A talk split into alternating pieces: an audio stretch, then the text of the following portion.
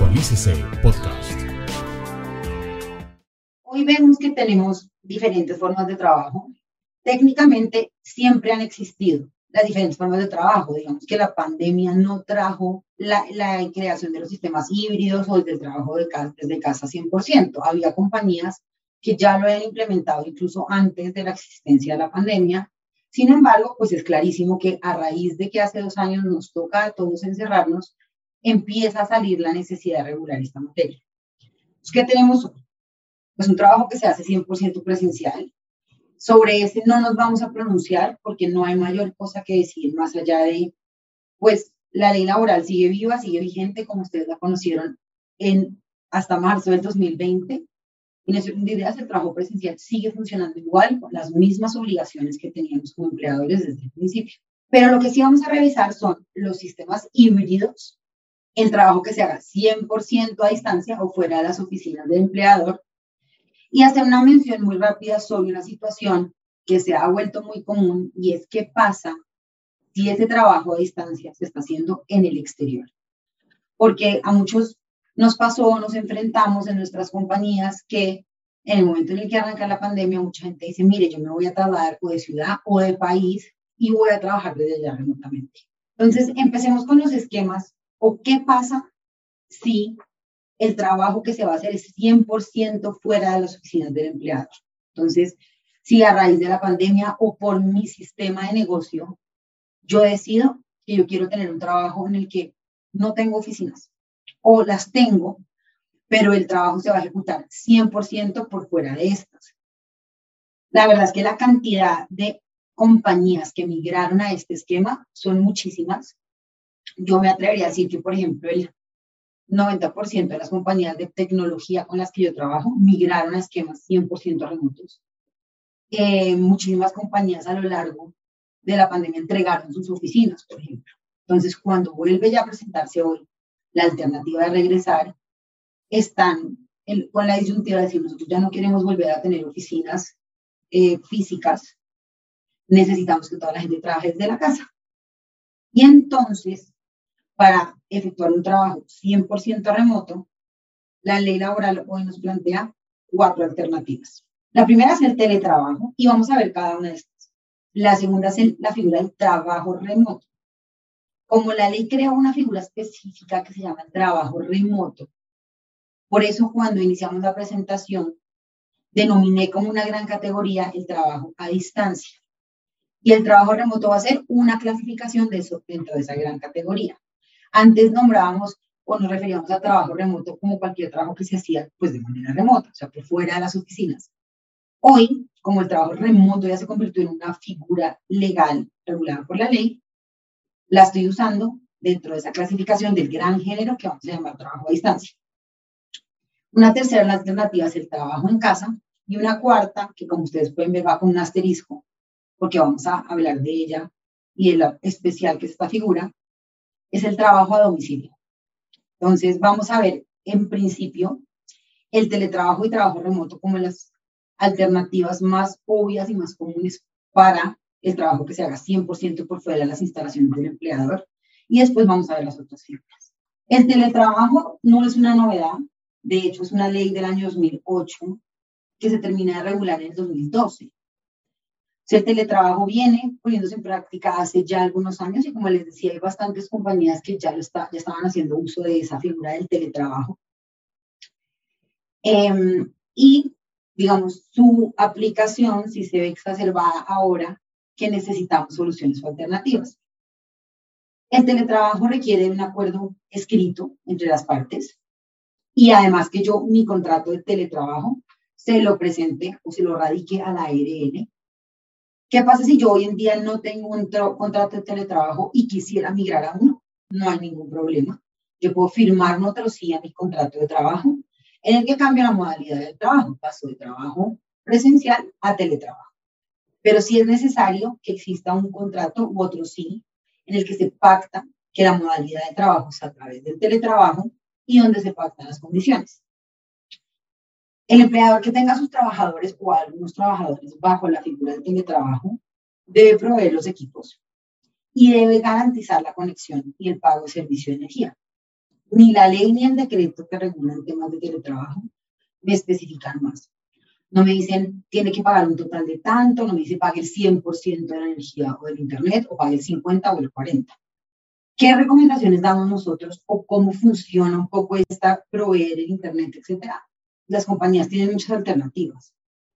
Una forma que es muy común y dependiendo, por supuesto, del tipo de funciones que yo desarrolle, del tipo, un nivel de Internet que yo necesite, una alternativa que hacen las compañías es que entregan modems de Internet y así yo estoy supliendo esa necesidad de entregar la conexión. Otras dan un auxilio en Internet mensual. Y entonces yo como trabajador recibo ese valor y ese valor lo destino a pagar ya sea la totalidad o un porcentaje de la cuenta del Internet que recibo mes a mes. Eh, otra posibilidad es que la misma compañía adquiere un plan de conexión a Internet e integra a sus trabajadores quienes se ven beneficiados en sus casas por ese plan corporativo Internet. Pero existen muchas alternativas para proveer y cumplir con esta obligación. Bajo la figura del teletrabajo, el empleador está obligado a adecuar y adaptar el lugar de trabajo de la persona en el lugar donde va a estar trabajando. Entonces yo como empleador tengo la obligación de proveer toda la infraestructura para que el trabajador lo pueda, lo pueda hacer y pueda desarrollar sus funciones. Tengo que incluir, por supuesto, todo esto en todos mis planes de seguridad y salud en el trabajo. Debo registrar a mis trabajadores ante el inspector del trabajo y debo incluir un capítulo completo en mi reglamento de trabajo que hace referencia al teletrabajo. ¿Cuál es mi recomendación? En el momento en el que ustedes vayan a actualizar su reglamento de trabajo, incluyan de una vez un capítulo de teletrabajo. Si no lo están aplicando, no pierden nada. Si quieren migrar a él o ya lo están aplicando, ya tienen su reglamento de trabajo listo y con todas las reglas del juego para que las personas puedan de una vez iniciar su trabajo de manera de teletrabajo. La figura del trabajo remoto, a diferencia del teletrabajo, sí es novedosa. Esa llega, no sé si post pandemia, pero sí con la pandemia. Y tiene dos fuentes de regulación, la ley 2121 del año pasado, de agosto del año pasado, y el decreto 555, que acaba de salir. Esa regulación, pues el decreto como tal la estamos estrenando. porque hay un decreto? Porque la ley plantea unas situaciones generales y en su mismo texto dice, pero el Ministerio del Trabajo deberá reglamentar esta ley. Entonces, casi un año después, unos meses después, el Ministerio expide su decreto en el que reglamenta esta ley. ¿Qué tiene la ley de trabajo remoto? ¿Qué posibilidades o alternativas me abre esta figura del trabajo remoto? Me dice que el, trabajo se tiene que hacer 100% de manera remota, en su absoluta totalidad. Entonces yo no puedo tener un trabajador bajo el esquema de trabajo remoto que viene un día a la oficina y cuatro desde la casa. Eso no sería trabajo remoto. Trabajo remoto implica que esté todo el tiempo por fuera de las instalaciones del empleador, salvo en cuatro escenarios específicos. Para verificar las herramientas de trabajo, para instalar softwares que se tengan que instalar de manera manual, para desarrollar o llevar a cabo procesos disciplinarios. Y esta cuarta, que no estaba en la ley, pero se incluyó en el decreto, después de muchas críticas que se le hizo a la ley, que es las actividades recreativas. Cuando se expidió la ley 2121 hubo muchos que hicimos bastantes críticas a la ley porque entre muchas otras cosas y, después seguiré, digamos, con este pedazo de opinión personal, no atendían a la realidad real. Entonces sale esta ley de trabajo remoto que me dice, solo puede ir en estos tres escenarios, primeros escenarios. Y lo primero que dijimos fue, usted se contradice, porque la misma ley dice que le toca garantizar todos los derechos y una igualdad de condiciones que los trabajadores que tengo en la oficina. Pero usted me solo me limita a tres alternativas por las cuales pueden ir a la oficina. Entonces, si yo hago una fiesta de Navidad, un evento de integración, un evento deportivo, esta gente no podría participar. El decreto en teoría resalce uno de esos errores y es que sí incluye las actividades recreativas como una de esas excepciones a la regla de que todo se hace de manera remota. Yo personalmente sigo creyendo que son excepciones muy restrictivas y muy limitadas, que hay un, un sinnúmero de escenarios que se pueden presentar en los que yo como empleador puedo requerir que mi trabajador se presente o mi trabajador puede tener la necesidad de comparecer a la oficina pero lo que hay hasta hoy son unas excepciones clarísimas y son cuatro. ¿Qué más nos dice la ley del trabajo remoto? Que la prestación de servicios tiene que ser en un lugar diferente a las instalaciones del empleador, no necesariamente el domicilio, pero ese lugar tiene que estar aprobado por la ARL, igual a como sucede con el teletrabajo. Y esta yo creo que fue otra de las desilusiones que nos encontramos los que con muchas ansias estábamos esperando la expedición de esta ley de trabajo remoto. Y es que, con todo el respeto, entonces no estamos hablando de un trabajo remoto, porque en mi imaginario el trabajo remoto era un trabajo que se iba a poder hacer en cualquier parte. La idea de expedir una ley de trabajo remoto era atender a la realidad que nos estamos enfrentando hoy, y es que mucha gente pueda trabajar desde cualquier lugar.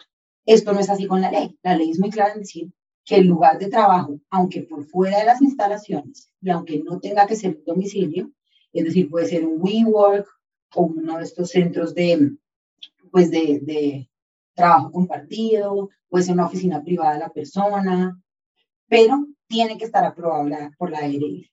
Lo que me limita a que sea un único lugar y no me da la posibilidad de trabajar desde cualquier lugar. La ley me dice que todos los documentos tienen que estar firmados de manera digital. Entonces, tanto el contrato de trabajo que se firme, que en este caso, al igual que el trabajo, tiene que estar por, por escrito, como cualquier otro documento que se desprenda después de la relación laboral, que ustedes que manejan relaciones laborales saben que en el día a día la cantidad de documentos que uno puede intercambiar con sus trabajadores es mucha. Otros CIS, otorgamiento de beneficios, cualquier tipo, autorizaciones de descuento, cualquier tipo de documento se debe firmar de manera digital. ¿Qué se entiende de manera digital? Yo me atrevería a decir y le daría la definición más amplia al campo de firma digital y es entenderlo. Tanto un mecanismo que me permita a mí imprimir, firmar, escanear y devolver, por ejemplo, a las aplicaciones y programas que existen para firmar como un DocuSign. Todo esto se puede entender dentro del gran, digamos, de las amplias posibilidades de la firma digital. Me dice la ley que en este caso, en el caso del trabajo remoto, la exclusividad tiene que estar pactada por escrito.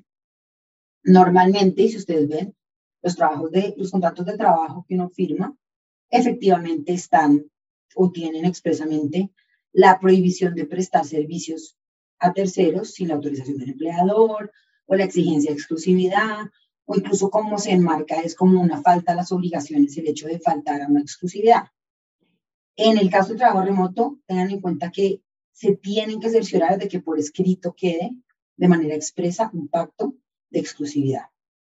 De lo contrario, se entiende que este trabajador remoto no es exclusivo y podrá prestar servicios para terceros. Tiene otra particularidad esta ley, y es que dice que este acuerdo por escrito no es reversible. Es decir, si yo me fui con el método del trabajo remoto, me quedé con el método del trabajo remoto. Tengo que continuar el trabajo remoto porque se entiende que ese contrato de trabajo remoto no es modificable. Y por último, me obliga a pagar una compensación por energía de Internet, al igual que lo vimos en el teletrabajo. Sin embargo, este decreto del 555 que salió hace poco sí fue muy específico en indicar que ese auxilio o esa compensación que se haga por el valor del Internet no puede ser menor al auxilio de transporte de cada año. Eso me obliga a mí como empleador a, si lo estoy pagando como un auxilio, pues nunca pagar un valor inferior y ajustarlo año a año a medida que se ajuste el auxilio de transporte. Y si, por ejemplo, yo tenía otra alternativa u otro mecanismo a través del cual yo proveía el Internet, por ejemplo, un modem, como lo hablábamos, o un plan corporativo que se instala en diferentes casas, pues sería necesario verificar que el alcance de ese plan tenga ese costo. Personalmente creo que eso es absurdo, pero en la medida en la que me están regulando el valor de la compensación, pues la idea para mitigar cualquier tipo de riesgo sería estar seguros que le estoy garantizando el Internet, al menos de ese valor. Entonces, si tengo dos, estas dos figuras, el teletrabajo y el trabajo remoto, que me permiten que mis trabajadores presten sus servicios desde su casa, por cual me inclino. Y la respuesta es por el que quieran. Pueden hacer uso de cualquiera de los dos mecanismos. Eh, y aquí yo voy a entrar a dar mi opinión personal y mi recomendación personal. Si yo mañana tuviera que contratar empleados en modalidades 100% por fuera del lugar de trabajo, lo haría a través del teletrabajo. Elegiría el teletrabajo. ¿Por qué? Porque es una alternativa que es más flexible que el trabajo remoto y amplía las posibilidades tanto para el trabajador como para el empleador. No es que sea más flexible solo para mi empleador, es que para el trabajador también tiene un montón de prerrogativas que en mi opinión personal son mejores. Y cuando uno llega a esta conclusión, se anticipa que es probable, y reitero que esta es mi opinión personal, que de pronto el trabajo remoto caiga en desuso y la figura del trabajo remoto caiga en desuso. Porque si ya teníamos una figura como la del teletrabajo, que regulaba estas situaciones, pero de una manera más adaptable a la realidad de los trabajadores y empleadores, pues la tendencia va a ser a inclinarse por usar el teletrabajo y no el trabajo remoto, que es muchísimo más restrictivo. ¿En qué es más restrictivo? Yo creo que ustedes ya lo podrían concluir, digamos, de todo lo que hemos venido hablando, pero por ejemplo, el teletrabajo me permite exigir al trabajador que se presente en cualquier momento a las oficinas del empleador de ser requerido. Recuerden que en el trabajo remoto solo hay cuatro escenarios. En el, el teletrabajo me permite mucho más fácil pedirle al trabajador que participe de situaciones que se van a dar en las instalaciones. El trabajo remoto no me lo permite. Con el teletrabajo, yo puedo establecer en el acuerdo de teletrabajo que yo firmo con mi trabajador que la modalidad de, de teletrabajo se puede terminar en cualquier momento. Que yo como empleador, bajo mi potestad subordinante, puedo eliminar o modificar esa, esa figura del teletrabajo y retornar al trabajo presencial en cualquier momento. La, metodología o la modalidad de trabajo remoto no me lo permite. Puede que nunca lo necesite. Puede que yo me quede eternamente trabajando desde la casa pero puede que algún día yo necesite que las personas se reincorporen o modificar y pasar a un sistema híbrido, por ejemplo, en el que me mantendría en el teletrabajo, pero cambiaría las reglas del juego. Entonces ya no son cinco días desde la casa o seis días desde la casa, sino tres, cuatro, dos. El teletrabajo me da esa flexibilidad de negociar, el trabajo remoto no. Y como les decía, puede que la exigencia de retornar a la oficina no venga del empleador, ¿Qué pasa si mi trabajador un día me dice, mire, a mí no me gusta trabajar el 100% del tiempo desde mi casa? ¿Existe alguna forma de que yo pueda trabajar dos días desde un lado y tres desde el otro? Si yo estoy bajo el trabajo remoto, estoy maniatada y no le puedo dar gusto en ese sentido. En cambio, el trabajo remoto sí me lo permite. El teletrabajo me permite hacer firmas, o sea, llevar a cabo las firmas de manera digital. Me lo autoriza, pero no me obliga a hacerlo mientras que el trabajo remoto me obliga a hacerlo. en el teletrabajo, pues yo tengo un sinnúmero de alternativas para lograr acuerdos con mis trabajadores. Firma digital, la firma escaneada, la firma presencial, en persona, eh, mandar a alguien de pronto de la, de la oficina que tome firmas. En cambio, el trabajo remoto, como decíamos, me limita estrictamente a que todo se haga de manera digital. Y aunque pareciera que eso es más fácil, a veces en algunas circunstancias no es más fácil. Y necesito de la firma física tradicional. Entonces, como les decía, en mi opinión personal, el trabajo remoto es una figura que podría tender a caer en desuso, porque es más restrictiva, es más complicada su aplicación y existe un mecanismo alternativo que es mucho más eficiente que se tiene trabajo. ¿Qué pasa cuando nos enfrentamos a esquemas híbridos? Entonces, ya vimos las alternativas que tenemos cuando la persona trabaja 100% de manera digamos, remota o a distancia. También es una tendencia fuerte, yo creo ustedes lo han visto en muchísimas empresas y de parte de muchos empleadores, en establecer sistemas híbridos, por muchas razones. Básicamente porque las empresas se dieron cuenta que la posibilidad de trabajar por fuera de las oficinas de los empleadores de manera alternativa genera muchísimo bienestar en las personas. Cada una de las personas que trabajen eh, tendrán un contexto distinto, por el cual estos esquemas híbridos les permiten tener una mejor calidad de vida y generar mucho bienestar. Hay personas que tienen hijos y eso les ha facilitado el cuidado de sus hijos o podemos compartir más tiempo con ellos. Hay personas que tienen algún hobby en particular, un deporte, y esto les ha permitido desarrollarlo. Entonces, hay personas que tienen a su cuidado, por ejemplo, adultos mayores o personas con discapacidad, y esto les ayuda mucho a estar mucho más presentes. Entonces, los esquemas híbridos también son, no sé si la gran novedad, pero sí un gran cambio en el número de personas que los están implementando y creo que un poco la tendencia mayoritaria es a esto, a los esquemas híbridos, que permiten o que hacen que las personas trabajen unos días desde las instalaciones del empleador y unos días por fuera de las instalaciones del empleador. Entonces, ¿cómo aplico estos sistemas híbridos en mi empresa? Lo primero que tengo que determinar es si bajo este sistema híbrido las personas van a trabajar por fuera de las oficinas más de dos días. Si las personas trabajan tres, cuatro, cinco o seis días por fuera de las oficinas, es necesario aplicar o utilizar la figura del teletrabajo. El teletrabajo en su concepción original en el año 2008, por la forma en la que la ley está redactada, permite concluir que es teletrabajo en la medida en la que ese trabajo por fuera exceda de dos días a la semana, es decir, a partir del día 3, 3, 4, Entonces, si este esquema híbrido dice, ah, ustedes pueden trabajar desde su casa tres días y dos desde la oficina, o cuatro y uno, es necesario implementar el teletrabajo con todo lo que vimos en las diapositivas anteriores. Con absolutamente todas las obligaciones que vimos adaptar los puestos de trabajo, reportar a la ARL, tener un acuerdo firmado de teletrabajo. Pero si mi esquema implica el trabajo desde la casa o por fuera de las oficinas, dos días a la semana o menos, no es obligatorio la implementación del teletrabajo y realmente me enfrento a una situación que a hoy no está expresamente regulada. Porque tengo el trabajo remoto que me dice que es 100%, el teletrabajo que me dice que es más de dos días. Pero cuando el sistema es híbrido o mixto, pero con, menos, con dos días o menos, la ley no me la regula. Entonces, ¿qué puedo hacer ante ese escenario? ¿O cuál es al menos nuestra recomendación ante ese escenario? La posibilidad de trabajar dos o menos días desde otro lugar se puede manejar como una política de lugar de trabajo flexible o de tiempo flexible que se llama o como un beneficio que el empleador da al trabajador.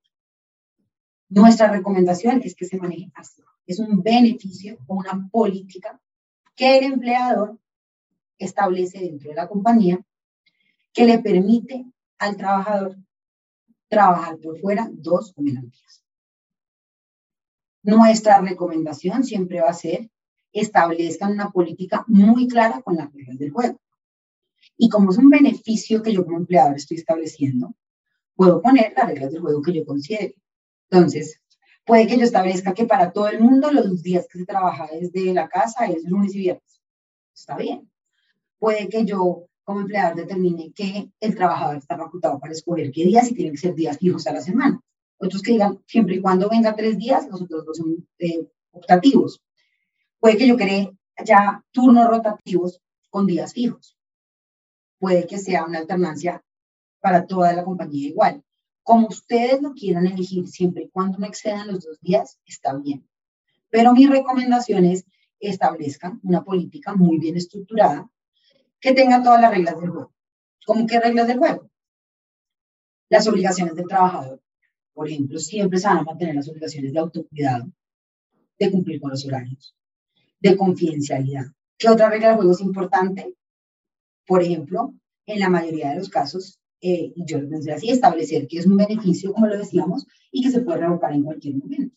Yo como empleador en algún punto puedo determinar que no me está funcionando. Y en ese orden de ideas, retrotraer la política y decir, necesito todo el mundo en las oficinas. O viceversa. Un trabajador me puede decir, a mí no me gusta trabajar por fuera, a mí me gusta ir a la oficina, yo quiero ir los días completos. Entonces la política a decir que es optativo es facultativo, que el trabajador se puede adherir a esa política o a ese beneficio, pero quien no lo quiera hacer está en todo su derecho de trabajar todos los días de la oficina si quisiera. Si, por supuesto, la infraestructura lo permite. Si, por el contrario, yo voy a crear un sistema híbrido obligatorio, pues la política va a decir que es obligatorio. Por ejemplo, también puedo establecer la política como regla del juego que los días en los que la persona va a trabajar por fuera deben ser coordinados con su equipo y aprobados por su superior o por recursos humanos. Completamente válido también. Como es una política o un beneficio, yo puedo establecer las reglas del juego que yo quisiera. Recuerden, siempre y cuando no esté excediendo los dos días. Si no estoy excediendo, me traslado a todo lo que vimos de teletrabajo. Y ahora vamos a ver las dos figuras que yo les puse, digamos, como con una especie de asterisco, eran el trabajo en casa y más adelante el trabajo a domicilio. ¿Por qué no las clasifiqué propiamente dentro del trabajo 100% a distancia o entre los esquemas híbridos? Porque son figuras que nos permiten enmarcar en los dos escenarios. El trabajo en casa, así se llama la figura también, acuérdense que ya la ley bautizó teletrabajo, trabajo remoto trabajo en casa. Por eso yo usé el concepto genérico de trabajo a distancia. Y dentro del trabajo a distancia incluye estas tres. Porque el trabajo en casa también ya es una figura definida jurídicamente por la ley. Es una ley también del año pasado, de mayo del año pasado. Eh, y el decreto supremamente novedoso también, salió hace un par de semanas, en el que se regula ese, ese trabajo en casa. El trabajo en casa, para explicarlo de la forma más sencilla, es lo que hemos venido experimentando y viviendo hasta hoy con la pandemia. Entonces, cuando inicia la pandemia y se decreta la emergencia sanitaria, se da la obligación de que todo el mundo que pudiera trabajar desde su casa lo hiciera. Pero como se podrán acordar, no hubo reglas del juego, simplemente fue la gente trabaje desde un lugar seguro que prevenga y mitigue el contagio del COVID-19. ¿Cierto? Entonces, no había obligaciones específicas ni adaptar puestos de trabajo, ni, esta, ni estructurar, ni crear la infraestructura para trabajar. Claro, hubo muchos empleadores que lo hicieron. Hubo muchos empleadores que le dijeron a sus trabajadores, venga y recoja las cosas y lléveselas a su casa. O otros que las enviaron, u otros que les dieron un auxilio para que compraran y, y crearan un sitio de trabajo en su casa. Pero como era una medida de emergencia, respondiendo o atendiendo a la pandemia, así se viene manejando. Hasta el 30 de junio, que está en firme la emergencia sanitaria, todavía estamos bajo este esquema. Es decir, a hoy todavía podríamos estar trabajando de esa forma. Yo no creo que extiendan la emergencia sanitaria después del 30 de junio. Es decir, a partir del 1 de julio, todos tenemos que haber entendido y decidido cómo vamos a trabajar. Entonces, si tengo un esquema híbrido, ¿cuál de los dos mecanismos voy a usar? Si tengo un esquema 100% desde la casa, ¿cuál de los dos mecanismos voy a usar? Pero hasta el 30 de junio podemos seguir como veníamos desde marzo de 2020.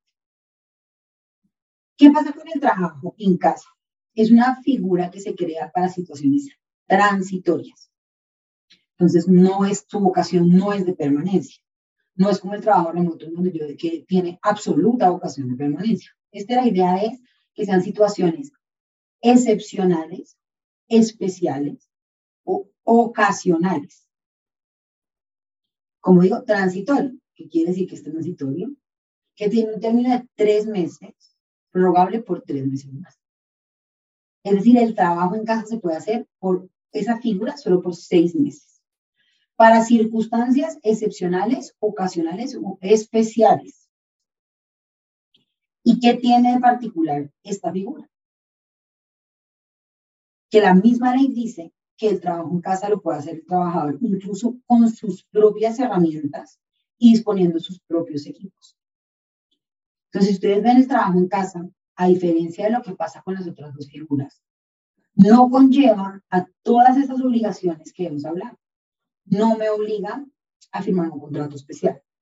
No me obliga a firmar de una determinada manera. No me obliga a pagar la conexión.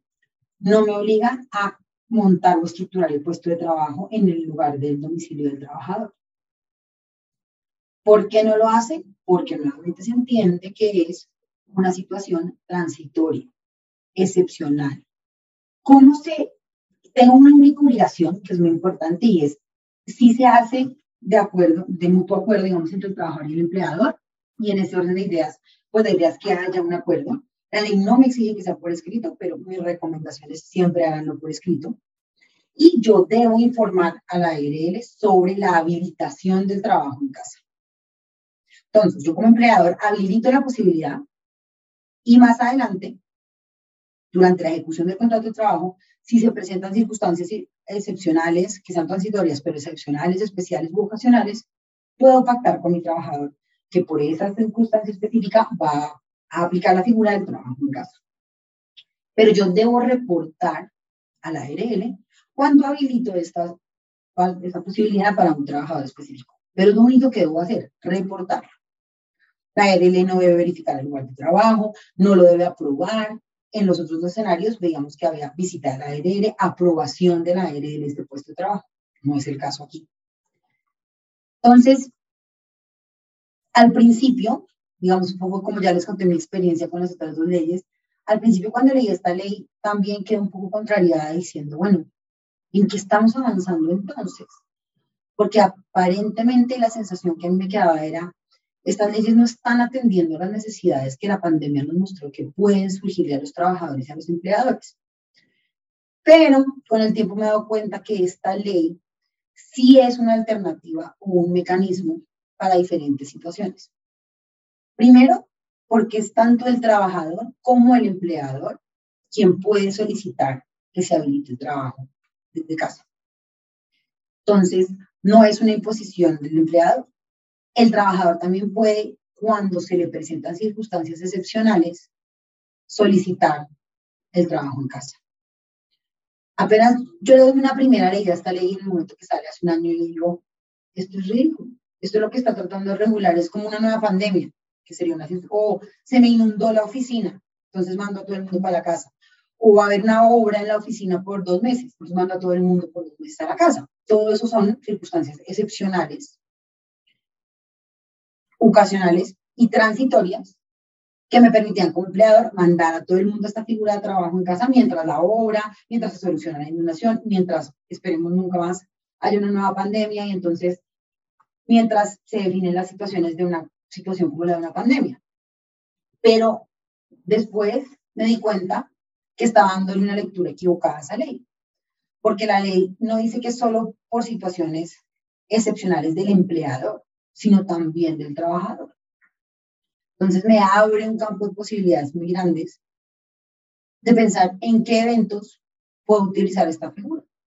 Por ejemplo, ¿qué pasa si yo como empleador determino que eh, con posterioridad a la, licencia de paternidad o maternidad, los trabajadores pueden hacer uso del trabajo en casa por dos meses, tres o tres meses, digamos. La maternidad y la paternidad es una situación excepcional. La gente no tiene hijos todos los días. Y es una situación especial.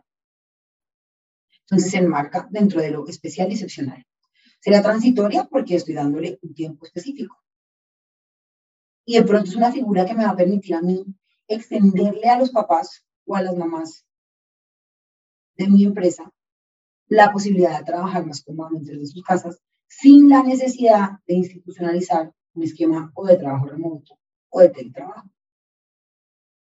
Entonces, cuando, cuando yo pasé de pensar que se trataba de situaciones, cuando yo pensé en excepcional, me imaginaba esto, una nueva pandemia, una inundación, eh, pero no necesariamente excepcional o especial, está asociada a un tipo de desastre o a un tema de caso fortuito, sino simplemente circunstancias, especiales, como lo podría ser la maternidad, la paternidad, ¿Cómo lo podría hacer? Por ejemplo, si una persona me dice, eh, voy a hacer un curso eh, y necesito, quisiera que usted como empleador me apoye en todo este proceso educativo, pero las clases son de 7 a 9 de la mañana todos los días, pero en Cali, yo vivo en Bogotá.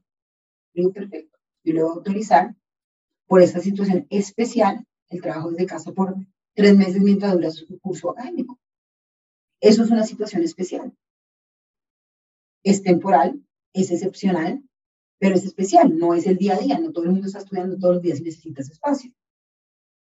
Entonces, creo que esta ley, mi percepción cambió respecto a la ley y también difiere de la de trabajo remoto, en que esta ley sí permite darle un uso que va a beneficiar tanto a empleadores como a trabajadores.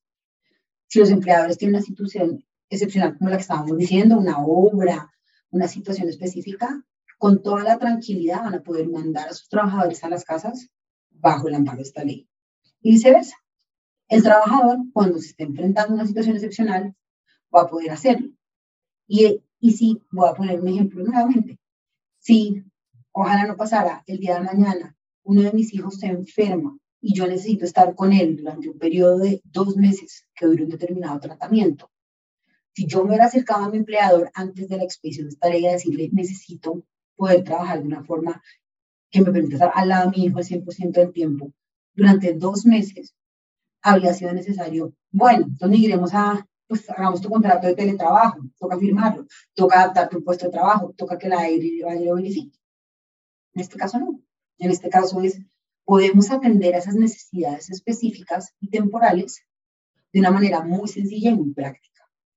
Entonces el trabajo en casa es una figura que vale la pena tener en el radar y usarlo de una forma muy inteligente en casos especiales.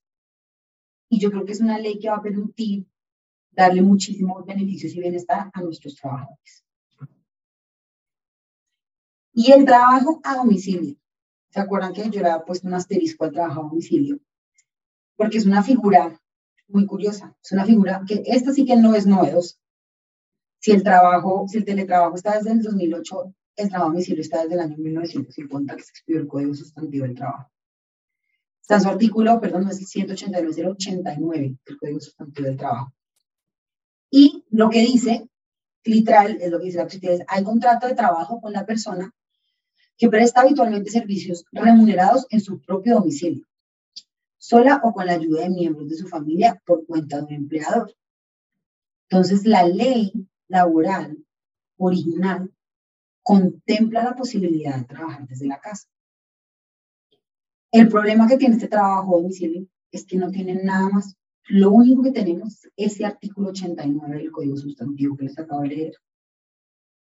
No tenemos nada más porque los artículos que lo regulaban, que eran el 90 y el 93, fueron derogados. ¿Qué decía en el artículo 90-91? Que uno tenía la obligación de registrar ante el inspector del trabajo los trabajadores eh, que estaban trabajando a domicilio, que uno tenía que llevar un registro de pagos. Bueno, eran varias obligaciones asociadas al trabajo a domicilio. Y quien deroga esos artículos del 90 al 93 es la ley antitrámites de 2010. Uno dice, listo, si la ley antitrámites fue la que derogó esos artículos, lo hizo con el propósito no eliminar la figura del trabajo a domicilio, sino de eliminar los trámites asociados a esa figura de trabajo a domicilio, porque específicamente lo que está eliminando es mi obligación de ir al inspector de trabajo, de llevar un registro de salarios. Pero la, el artículo 89 que consagra el trabajo a domicilio sigue vivo, está en el código. Y técnicamente es de plena aplicación y pleno uso. Entonces, porque nadie lo había usado antes, se puede usar o no se puede usar, mi respuesta es, sin duda, se puede usar. Existe, está, está vigente. Mi recomendación, sin embargo, es, si yo voy a tener a gente trabajando desde su casa, yo me acogería a una de las figuras que ya vimos. Por una razón, y es que esas figuras que ya vimos tienen todos los preceptos que a hoy 2022 se necesitan para que yo como empleador garantice mis obligaciones. Una de mis obligaciones más básicas, ¿cuál es? Proveer las herramientas de trabajo. ¿Cuál es la otra? Garantizar la seguridad y la salud en el trabajo. Las otras metodologías ya tienen contemplados estos aspectos. El trabajo a domicilio no. Los reitero, ¿se puede usar? Por supuesto, es una figura que está vigente. ¿Cómo? No lo tenemos muy claro, porque además son muy pocas las sentencias que se han dado respecto al trabajo a domicilio. estuvimos buscando, encontramos la figura y estábamos pensando en todas las alternativas. Hicimos una investigación grande sobre qué jurisprudencia había sobre el trabajo a domicilio. La última sentencia que encontramos es del año 98, del magistrado José Roberto Herrera. Y no es plenamente aplicable lo que estamos hoy. Se trataba, que es el mismo ejemplo además que dan las, las sentencias, de un tema de manufactura, de una persona que podía, que podía coser desde su casa. Pero por supuesto no está asociado a todas las herramientas de tecnología que tenemos hoy en día, como si lo están el teletrabajo y el trabajo remoto. Pero es una figura que existe, que está vigente y que la gente poco conoce. Por último, habíamos dejado un cuadrito al que simplemente quería hacer una mención importante y es, ¿qué pasa si este trabajo a distancia se quiere hacer en efecto a distancia y se hace en una ciudad distinta? Si yo voy a cambiar de ciudad dentro de Colombia, no tengo ningún problema, me enmarco dentro de esas figuras cumplo con lo que me establece la ley de que verifique o certifique un lugar de trabajo y reporto a la ARL que mi trabajador está en una ciudad distinta. Pero ¿qué pasa en los escenarios en los que el trabajador ejecutando un trabajo, un contrato de trabajo colombiano, que se rige por la ley colombiana, se traslada porque su mismo mecanismo de trabajo remoto a vivir en el extranjero, o sea, por fuera de Colombia? Es una respuesta, digamos, no tengo una respuesta en este momento por una razón y es que tanto el teletrabajo como el trabajo remoto, las dos leyes dicen que regulan trabajo que se ejecuta en Colombia. Eso me excluye la posibilidad de pactar o teletrabajo o trabajo remoto para personas en el extranjero, porque la ley es clarísima en decir y en hablar de trabajo que se haga en Colombia. Si no tengo ninguna de estas dos escenarios, pues puedo usar o hacer uso si cumplo requisitos con la alternativa de trabajo en casa. Entonces, por ejemplo, si hay una persona que se va a vivir de manera permanente a España, desafortunadamente en este momento, bajo la legislación colombiana, no tengo una alternativa. Pero si es una persona que se va a trasladar a España por un periodo de seis meses o menos, sí tengo una alternativa, ya la vimos, es el trabajo en casa porque la persona va a trabajar desde su casa que va a establecer en España, es una figura o una situación excepcional y temporal. Podría pagar este esquema de trabajo en casa. Incluso bajo este esquema podría hacer uso de sus propias herramientas. Pero cuando se trata de trabajo remoto o teletrabajo, no me permite hacerlo desde el extranjero.